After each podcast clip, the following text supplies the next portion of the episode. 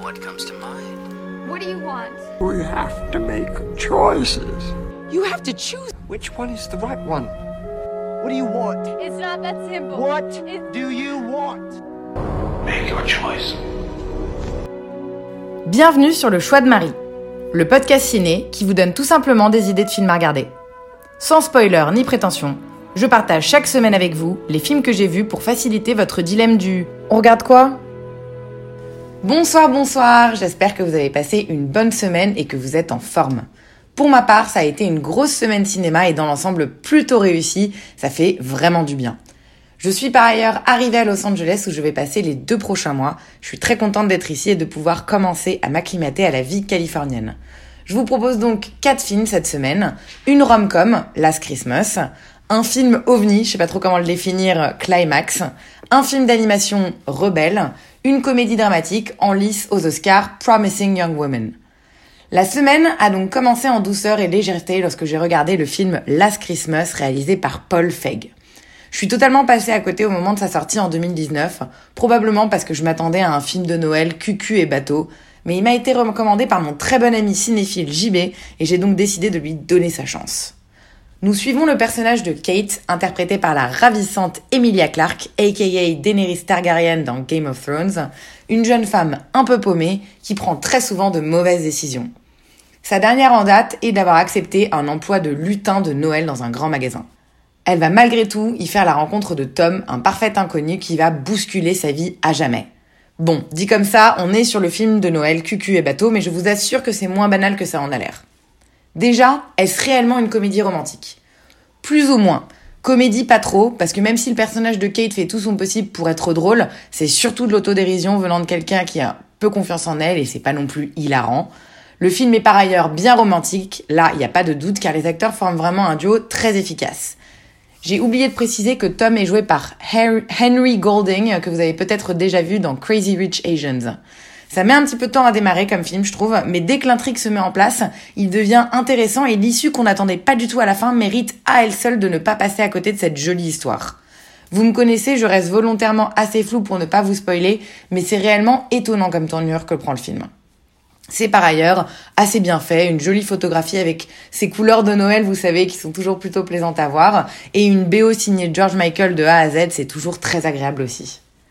Le cast est efficace, autant les deux acteurs principaux que les rôles secondaires, notamment Emma Thompson et Michelle Yeoh qui sont toutes les deux épatantes et très touchantes. Le tout fait que Last Christmas est un film plein de bons sentiments mais avec de la profondeur, grâce à un message de tolérance et d'entraide, ce qui fait en fait que c'est pas une rom-com tournée 100% autour de l'histoire d'amour, et ça c'est plutôt cool. Je vous le recommande si vous êtes en recherche de légèreté et de feel good, c'est bien efficace. Il est disponible à l'achat comme à la location sur Apple TV, Canal, Orange et YouTube. Je vais essayer de rester calme pour cette deuxième chronique de la semaine, mais je crois que je suis toujours sous le choc. En fait, j'ai réalisé que j'avais une énorme lacune ciné, je n'ai jamais vu de film de Gaspard Noé. Réal argentin, petit protégé de la société de production Wild Bunch, il est quand même méga connu et a réalisé pas mal de films qui ont souvent fait parler d'eux. Eh bien, j'avais jamais vu de film de lui avant cette semaine et je ne saurais pas trop vous dire pourquoi. J'avais simplement vu la très réputée scène de viol d'Irréversible, plus pour savoir euh, de quoi tout le monde parlait qu'autre chose. J'étais pas forcément, euh, j'avais pas forcément envie de voir tout le film. Et en fait, c'est clairement malaisant comme scène, mais sorti de son contexte, à savoir quand même 1h40 de film, eh ben, ça a rien d'exceptionnel. Bref, je crois que c'était un peu prétentieux de ma part, mais j'ai pas été impressionnée par cette scène, donc j'avais probablement inconsciemment délaissé le king de la provoque. Je fanfaronnais un peu aussi en mode ouais ouais ça va, j'ai vu tous les films les plus violents du monde, j'y crois pas trop au phénomène Gaspard Noé. Et ben je me suis lancée dans Climax cette semaine qui avait été présenté à la quinzaine des réalisateurs du Festival de Cannes en 2018. Ce film suit un groupe de danseurs urbains qui se retrouvent euh, dans un local isolé en bordure d'une forêt pour répéter une dernière fois avant de s'envoler en tournée pour les États-Unis. À l'issue de la répétition, ils se lancent dans une fête pour décompresser, mais très vite, il semblerait que quelqu'un ait versé de la drogue dans la sangria qu'ils buvaient. Pendant que certains s'entraînent dans une transe dansante sans fin, d'autres plongent dans la démence et l'horreur. J'ai l'impression d'avoir découvert un nouveau genre de film, mes amis. D'être totalement passé à côté d'un réalisateur qui a sa patte bien précise et un style de mise en scène qui relève du génie. Je ne saurais pas vous dire la dernière fois qu'un film m'a autant bouleversé. C'était peut-être Mommy de Dolan, mais dans un registre bien différent. Et là, en fait, c'est extrêmement ambivalent parce que j'ai été totalement galvanisée par le film, impossible de lâcher mes yeux de l'écran, et pourtant, j'avais vraiment qu'une seule envie, c'est que ça s'arrête. La première partie du film est plutôt bon enfant, présentant les personnages dans leur style de danse euh, et aussi dans leur personnalité. On est sur un groupe classique de vingtenaire trentenaire, ça parle de teuf, de potin et de sexe. Ça bascule ensuite dans le calvaire, sur la deuxième partie du film, lorsqu'ils réalisent qu'ils ont été drogués et sont livrés à leur pulsion primaire et animale. C'est une véritable expérience sensorielle, horrifique mais stupéfiante, mais on est totalement en fait intégré à cette soirée qui va devenir au fur et à mesure que les minutes passent de plus en plus sombre et délirante. Le travail de la caméra est presque irréel. On n'a quasiment jamais de transition, beaucoup de plans séquences, et Noé est de toute évidence un maître de la caméra et un virtuose du montage. Je pense que je débarque et que vous le savez déjà tous, mais moi vraiment j'ai été, je me suis pris une claque comme jamais.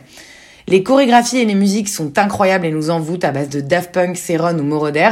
Et en somme, ce film nous fait vraiment ressentir beaucoup de choses, mais il n'est pas certain que nous aimions ces choses. À titre personnel, j'ai été vraiment terrifiée, genre j'avais vraiment peur. J'ai jamais pris de drogue dure de ma vie, je dois vous avouer que ça me terrorise un peu et là je me suis retrouvée totalement subjuguée par ce film, presque curieuse de pouvoir enfin voir et ressentir ce que ça faisait de prendre de la drogue sans en prendre réellement. Mais j'étais totalement flippée par ce qui se passait et je crois qu'à la fin j'étais en bad, un peu comme une descente après une soirée sous acide et j'ai ressenti le besoin d'écrire à plusieurs de mes amis pour en parler parce que je me sentais vraiment pas bien. Ce sentiment un peu, vous savez, du, du dimanche de lendemain de soirée.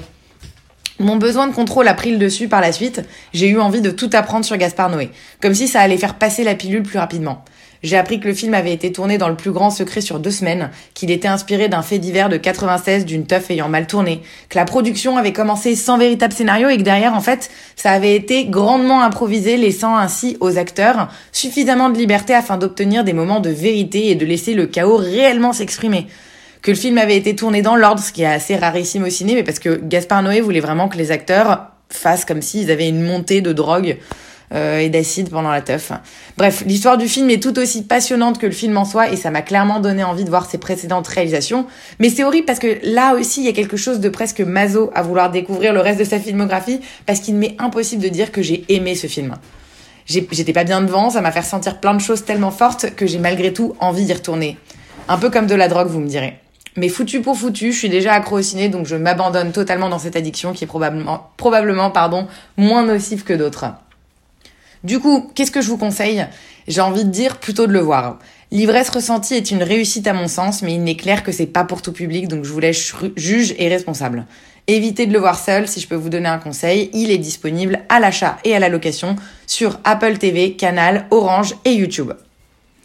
Je vais être tout à fait honnête avec vous, j'ai été tellement mal à la fin de Climax, euh, j'étais seule, après une nuit de 4 heures et pas en capacité de pouvoir appeler des gens pour me changer les idées. Les quelques messages que j'ai envoyés n'ont pas réussi à m'épaiser et j'ai donc décidé de calmer mon esprit avec un autre film, le Pixar Rebelle ou Brave en anglais. Sorti en 2012, c'était l'un des rares films des studios d'animation Disney que j'avais pas vu. L'histoire se déroule dans un royaume imaginaire d'Écosse médiévale.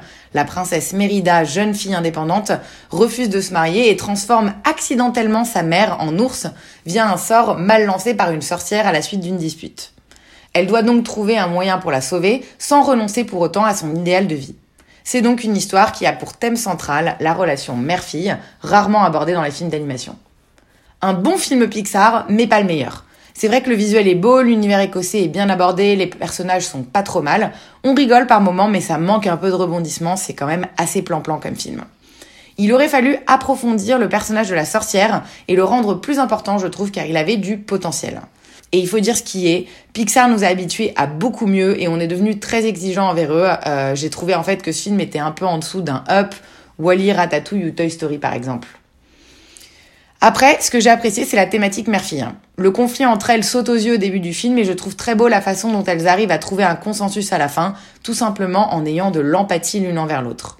Joli message, un peu classique certes, mais ça ne fait jamais de mal de le réentendre, car pas toujours facile à appliquer dans la vie de tous les jours. Et surtout, quel bonheur de voir des héroïnes de films qui ne sont pas obsédées à l'idée de se trouver un mari. Mérida s'en contrefou des mecs, ça lui passe bien loin au-dessus de la tête et il n'y a donc pas d'intrigue amoureuse dans ce film. Et ça, on aime, voir des films qui ont d'autres tracas que celui de se marier. Et c'est pour toutes ces raisons que j'ai passé un bon moment devant ce film. J'en garderai pas un souvenir impérissable et je ne le reverrai pas. Mais c'était agréable et ça a clairement fait le taf de me mettre dans un meilleur mood après Climax. Rebelle n'est pas indispensable, mais si vous êtes tenté, vous pouvez le trouver sur Disney Plus en streaming ou bien à l'achat et à la location sur Canal et YouTube. Et je termine la semaine avec beaucoup de chance. Je suis arrivée, donc, comme je vous le disais, à Los Angeles où les cinémas ont rouvert. Et j'ai donc été en salle pour voir un film inédit en France pour le moment, mais sorti fin 2020 ici. Promising Young Woman d'Emerald Fennell, le premier film de cette réalisatrice. Nous suivons le personnage de Cassie Thomas, une femme de 30 ans qui vit dans l'Ohio avec ses parents. On apprend qu'elle a quitté la faculté de médecine quelques années plus tôt, après que sa meilleure amie ait été violée par l'un de leurs camarades de classe. La nuit, Cassie sort dans des bars et feint l'ivresse pour que des hommes s'approchent et proposent de la ramener chez elle. Elle, attend en fait qu'il tente de profiter d'elle, puis révèle sa sobriété et les confronte. L'ère du MeToo est clairement passée par là. Je suis souvent un peu gavée par ces excès d'ultra-féminisme. Je me retrouve pas toujours dans ce mouvement que je trouve parfois excessif, voire carrément misandre par moments.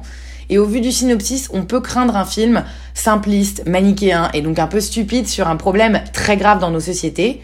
Si le propos du film avait été seulement Men are trash, je l'aurais descendu. Je ne supporte pas qu'on réduise les problèmes du monde à un sexe, à un groupe ethnique, à une nationalité ou à une catégorie sociale. Mais contrairement aux apparences, ce n'est pas le cas. Et dans ce film, Men are trash, but women are trash too. Je ne m'étale pas trop dessus, euh, je veux rien vous dévoiler, mais on va rapidement voir que les femmes peuvent également être complices, euh, plus ou moins passives de ce type d'abus. Et ça, c'est assez intéressant, je trouve, de voir comment, hommes comme femmes, nous avons notre part de responsabilité dans le maintien d'une société qui non seulement banalise le viol, mais qui en plus fait porter le blâme sur la victime. Je me suis sentie un peu mal pour tout vous dire en sortant de la salle, car je voyais clairement comment j'avais pu moi-même dans le passé, notamment lorsque j'étais en école de commerce, être spectatrice et même parfois très critique vis-à-vis de certaines filles euh, sur ce sujet. Et j'essayais de me trouver des excuses en me disant que bon, c'était le délire étudiant, et ça l'est, mais on pense quand même pas suffisamment, je pense, aux conséquences pardon long-termistes de ce genre de blagues entre guillemets qui peuvent euh, qui peuvent avoir en fait des, des retentissements au long terme sur certaines personnes. Et surtout, je pense aussi pour euh, nous assurer que ces moments de débilité ne nous définissent pas en tant que personne. Cela dit, je vous rassure, le film n'est pas overbadant ou culpabilisant. C'est juste moi qui ai un peu tendance à, essayer de voir à chaque fois comment les, problématiques des films résonnent dans ma tête. Promising Young Woman est au contraire plutôt juste et optimiste car on y voit que tous les êtres euh, ne sont pas totalement mauvais ou du moins que la rédemption sincère existe réellement. Et comment parler de ce film sans parler de Carrie Mulligan qui montre à nouveau que c'est vraiment une sacrée bonne actrice. Elle interprète à merveille Cassie, elle est splendide dans tout le film et délivre une performance composée de femmes très variées. Sexy, chic, mignonne, antipathique, agressive, triste, un rôle en or qui j'espère lui rapportera l'Oscar. Le reste du cast est tout aussi bon avec du beau petit monde que vous connaissez très probablement. Adam Brody qui était Seth Cohen dans The aussi, Alison Brie, la première de classe Annie dans Community, le comique Bo Burnham, Laverne Cox qui était la détenue transgenre Sophia dans Orange is the New Black, ou encore Jennifer Coolidge, la maman de Stifler, et Alfred Molina. C'est ce dernier qui m'aura probablement le plus touché dans ce rôle d'avocat repenti, mais dans l'ensemble, on est vraiment sur d'excellentes performances pour tous ces seconds rôles. Un grand bravo, euh, soit dit en passant, à tous les hommes de ce film qui ont accepté de jouer des gros pervers. Ça ne doit pas être évident d'assumer ce choix en 2021. Bref, vous l'aurez compris, je vous invite vivement à aller voir Promising Young Woman, qui doit sortir le 5 mai au cinéma en France. Donc encore un peu de patience, mais sachez en tout cas qu'il est nommé dans un paquet de catégories aux Oscars. Meilleur film, meilleure réalisation, meilleur scénario original, meilleure actrice, meilleur montage. J'adore cette période des Oscars, il y a vraiment de super films qui sortent et je suis au bon endroit pour les voir, donc attendez-vous à pas mal de films ricains, plein de bons sentiments dans les 2-3 prochains épisodes car je vais rattraper mon retard. En tout cas, c'est tout pour aujourd'hui, mais j'ai vraiment hâte déjà d'être à dimanche prochain.